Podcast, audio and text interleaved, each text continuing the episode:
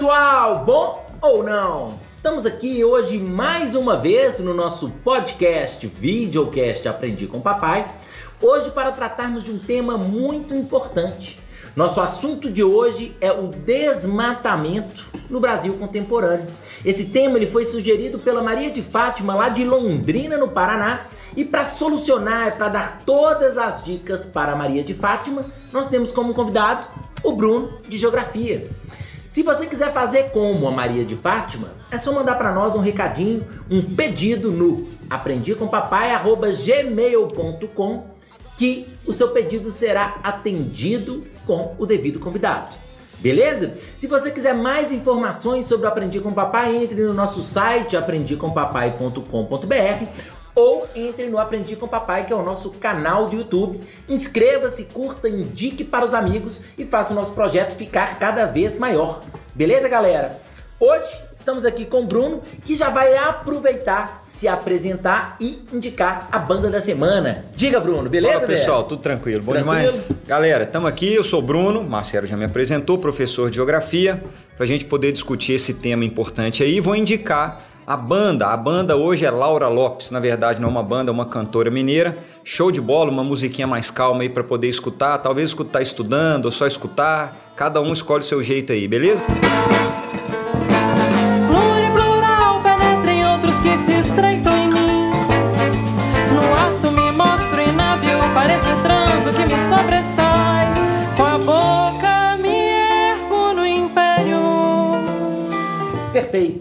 Gente, essa questão do desmatamento, ela foi um, um, pedido da Maria de Fátima, mas tem muita gente que discute muito sobre esse assunto, traz muito esse tema como algo que é muito importante para o Enem e para outros vestibulares. O que eu geralmente falo com os meninos é o seguinte: o Enem, apesar de ter algum tempo que eles não têm cobrado temas com uma vertente mais ambiental, temas ambientais são sempre a cara do vestibular do Enem. O Enem, em outros vestibulares, já chegou a cobrar temas que tratam de questões ambientais e, exatamente por esse tempo sem cobrar, sinaliza para uma possibilidade de que isso apareça, por exemplo, na nossa prova de redação, que é o motivo que nós estamos aqui hoje. Bruno, por que é importante conversar sobre desmatamento para o Enem e para a redação do Enem? Legal. Bom, seguinte, galera, quando a gente pensa no desmatamento, primeira coisa que a gente tem que pensar por que, que desmatamento é importante. Claro que a gente pode cair no senso comum, ah, porque ter árvore é importante, porque a biodiversidade é importante, porque equilíbrio ecológico é importante. Mas pensando no Enem, Desmatamento ou questões ambientais de modo geral são importantes porque a gente pode chamar, na teoria da coisa, como temas transversais ele abrange essa questão ambiental, incluindo o desmatamento, uma série de outros temas. Então, ele é, na verdade, o motivo de outros temas serem cobrados. Você pensar em temas ambientais, no nosso caso aqui o desmatamento, ele vai envolver a questão ambiental como um primeiro aspecto, ele envolve questão econômica, questão social e questão política. Então, o mesmo tema ele pode abranger outros temas tão importantes quanto. Então, ele em si é importante, mas ele é importante também porque ele contempla outros assuntos nos meandros da explicação. Quando a gente pensa nesse assunto, obviamente uma tese a respeito do desmatamento para uma proposta de redação, se a gente for imaginar o tema, o desmatamento no Brasil contemporâneo, a tese obviamente vai ser que o Brasil enfrenta um grande problema relacionado a esse tema e que nós temos sim muito, muito desmatamento no Brasil. Pensando nisso, a gente poderia argumentar levantando alguns problemas que podem ser gerados pelo desmatamento, levantando alguns problemas que acontecem no próprio Brasil. Sim. Quais problemas são esses, Bruno? É, a gente pode pegar esses problemas do ponto de vista histórico, né? Sempre legal a gente contextualizar, né? Numa redação, falar dos aspectos históricos. A gente tem, primeira coisa, o problema de perda de biodiversidade. Isso é um problema histórico no Brasil. Qual foi o primeiro bioma, para vocês pensarem aí quem estiver assistindo, qual foi o primeiro bioma a ser ocupado economicamente no território brasileiro? Foi o bioma localizado no litoral nordestino chamado de Zona da Mata, região Zona da Mata. O bioma era a Mata Atlântica. Então, o primeiro bioma a ser ocupado no Brasil, período colonial, o ciclo da cana-de-açúcar, foi a Mata Atlântica. Qual foi o primeiro impacto negativo da ocupação da Mata Atlântica? A perda da biodiversidade, a extinção de uma série de espécies. E esses ciclos de ocupação, eles propagaram pelo território brasileiro. Cana-de-açúcar, depois veio o ciclo do café no Sudeste, também ocupando região de Mata Atlântica, ocupação familiar no sul do Brasil, detonando, devastando, quase acabando com a mata de araucária, o Brasil Central com o Cerrado, o norte do Brasil com a Amazônia. Então, o Brasil são ciclos de ocupação do território, cujo primeiro aspecto importante a ser abordado e o mais direto, podemos dizer mais senso comum, é a perda da biodiversidade. Esse é o primeiro de todos. Essa perda da biodiversidade ela pode não ser gerada por um impacto direto, ou seja, cortar a árvore diretamente. É, é um impacto indireto, porque os biomas eles se interligam, eles se conectam. Acabar com um significa gerar o desequilíbrio em outros. Então, perda de biodiversidade é o primeiro e o desequilíbrio ecológico em escala regional, local e regional, é o segundo aspecto importante a ser tratado sobre desmatamento. Tem outros aspectos também. Por exemplo, o desmatamento ele diminui possibilidade de ciclos naturais da água. Então a gente tem perda ambiental, perda natural, biodiversidade, impacto no ciclo da água. Tem problema relacionado a solo, aumento do processo erosivo e perda de solo. Então, quando se trata de desmatamento, eu estou enfocando por enquanto só no aspecto ambiental. Eu levantei aqui biodiversidade, equilíbrio ecológico, aspecto climático e ciclo da água. Então, isso tudo deve ser levado em consideração. Nós temos, por exemplo, o novo Código Florestal que já está em vigor, né, que permitiu o aumento da área de desmatamento em alguns locais. Uhum. É, como especialista na área, esse novo Código Florestal, você consideraria que ele foi um ganho, que ele foi um problema? Como que se enxerga isso? É, tudo vai depender do ponto de vista, nesse caso, Sim. né? E aí, pensando no Enem, é importante a gente ter várias vertentes na escrita do texto. Se a gente pensar economicamente, vai ser positivo no ponto de vista de aumenta a área possível de agricultura e pecuária. Por isso isso foi aprovado, porque quem pressionou para que o Código Florestal fosse aprovado, desmatar mata ciliar, desmatar mata de topo de vertente, mata de nascente, foram os pecuaristas e agricultores, porque do ponto de vista deles, economicamente, vai ter ganho de área agricultável. Se a gente pensar do ponto de vista sustentável, ambiental é um retrocesso sem caminho. A gente pegou um código florestal que era rigoroso, que era punitivo e transformou num código florestal extremamente frouxo, aumentando áreas de desmatamento. Ambientalmente, ele foi um retrocesso. Economicamente, se você pensar em área de produção, ele foi um ganho. Só que a gente tem que balancear isso tudo.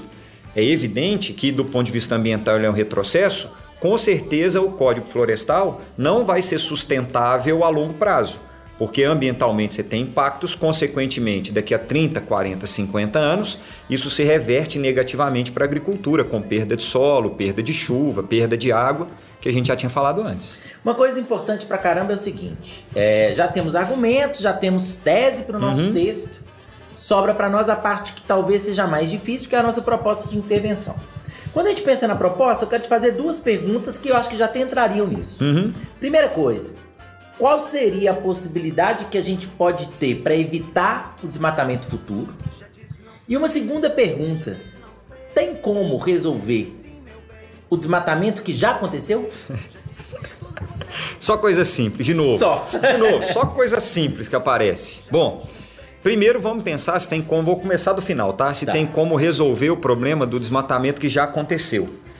Isso vai depender muito, tá, galera? De determinados biomas na realidade brasileira tem como recuperar biologicamente falando. O cerrado é um bioma, um bioma que ele é a gente pode chamar de valente, porque ele consegue recuperar após ciclos de desmatamento. Então, o cerrado existe a possibilidade de um ganho de biodiversidade a caatinga também. Outros biomas não. Exemplo, a mata de araucária, ela não consegue recuperar, tanto é que é o único bioma brasileiro em extinção, tem só 2% restante.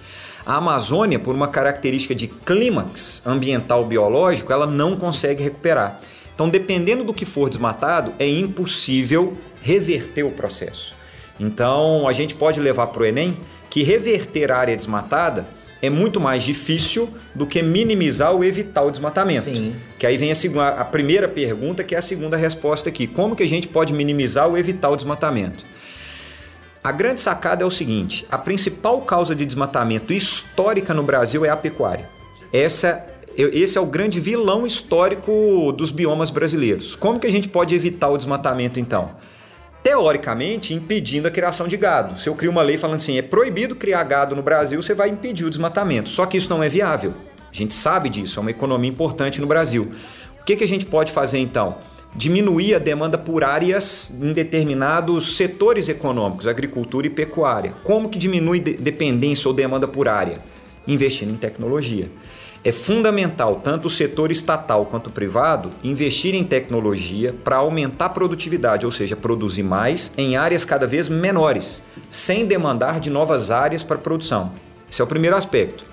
O segundo, para a gente poder evitar o desmatamento, é fundamental fazer com que o desmatamento não gere dinheiro. O desmatamento gera muito dinheiro, principalmente para a população local que vive de cortar árvore.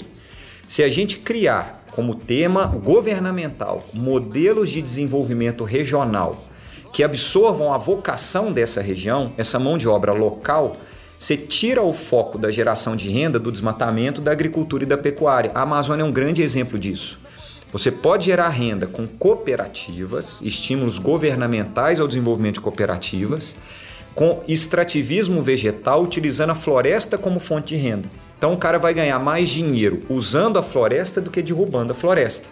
Esse é um dos aspectos mais importantes. É comum, Marcelo, a galera colocar em redação, e eu vejo isso em sala de aula como professor de geografia, colocar assim, aumentar a fiscalização, leis mais rigorosas. A gente sabe que essa, na realidade do Brasil, não é a grande solução para os problemas. Lei tem, fiscalização às vezes tem.